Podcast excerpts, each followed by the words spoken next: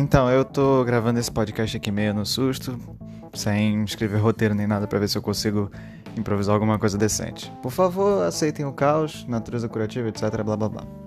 É, então, é uma semana de lançamento do livro já. Viva! É, então, eu achei melhor clarificar um pouco sobre a natureza da trama, porque ele é um mundo futurista, né? Com tecnologia e tal, mas ele também engloba muito magia, fantasia, essas coisas. Então eu pensei, putz, hum, vou adicionar aí conflito eterno, anjos, demônios e deuses, só pra né, dar, dar um tchum. Achei que seria engraçado. Enfim. como é que essa parada toda de anjos e demônios funciona? É.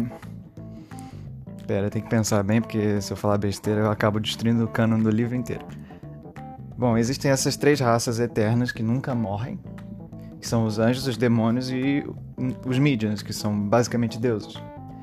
E anjos e demônios vivem sempre nesse conflito eterno, um tentando matar o outro e é isso, sempre foi isso, guerra. Enquanto os Midians, eles são mais de boas, eles só existem, sabe? eles estão lá, eles assistem. Eles são legais. É... legais, aspas. É... Enfim, então acontecendo essa guerra eterna entre anjos e demônios, papapá, todo mundo sabe, é clássico. E eventualmente alguns anjos e demônios falaram: Putz, eu não quero participar dessa guerra para sempre, tá ligado? Deve ter alguma coisa diferente pra vida do que ficar batendo nos outros. E aí eles fugiram e procriaram, né? E daí saíram a, as raças mortais. Né? Dessa união de anjos e demônios do nada, né? Aí. Guerra continua e tal, tal, tal, até que o, os mídias falaram: putz, tem essa galera aí que, que morre, né? Que são os mortais, né? Nossa, que maneiro. E eles ficaram interessados. E pelo fato deles terem se interessado pelos seres mortais, eles criaram toda essa regulamentação para a guerra de anjos e demônios que ela não pode acontecer porque essa guerra acabaria destruindo essa raça frágil, porém interessante, entendeu? E é basicamente isso.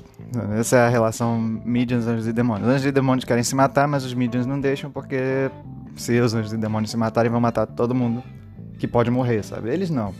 Porque eles não morrem. Anjos e demônios eles, estão, eles vão brigar para sempre nessa coisa e, e. não, faz, não faz muito sentido, mas acho que essa é a premissa do bagulho, não faz sentido. Um, enfim, a trama toda se desenvolve em cima disso. Os Midians eles são apaixonados pelos humanos porque eles podem morrer, justamente por eles poderem. Não, não humanos, né? Mortais no geral. Que eles podem morrer e por eles poderem morrer que eles são caóticos, sabe? Porque imortalidade gera chatice, por assim dizer. Pelo menos na minha concepção, tipo, a gente tinha esses diálogos quando era mais novo, que tipo, oh, qual poder que você gostaria de ter? Ah, eu gostaria de ser imortal. Eu não gostaria de ser imortal, pelo amor de Deus. Um, Imagina. Ter a mesma vida para sempre. É. Enfim. É basicamente isso. A história se desenvolve em cima desse preceito, né? Tanto que tem algumas aparições aí dos deuses no meio do, do caminho. E é um ponto bem importante da história, né? Considerando que o vilão é. Não, não o vilão, o vilão desse livro, mas. Bom, demônios são recorrentes, né? Considerando que o protagonista ele é o aspecto da avareza. Né? E essa trama toda vai se desenvolvendo. Eu espero que a galera goste disso. Eu tô tentando o meu melhor, né? Mas se não gostarem, eu gosto, então acho que é isso que importa mesmo. Acho que eu vou parar por aqui porque tá ficando quente, o ventilador não pode ficar ligado para atrapalhar a gravação, enfim. Você entendeu? Então o livro já tá à venda, se quiserem comprar, podem comprar, que eu recebo dinheiro, eu gosto. Dinheiro é bom.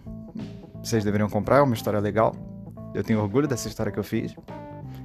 E é basicamente isso. É, tchau.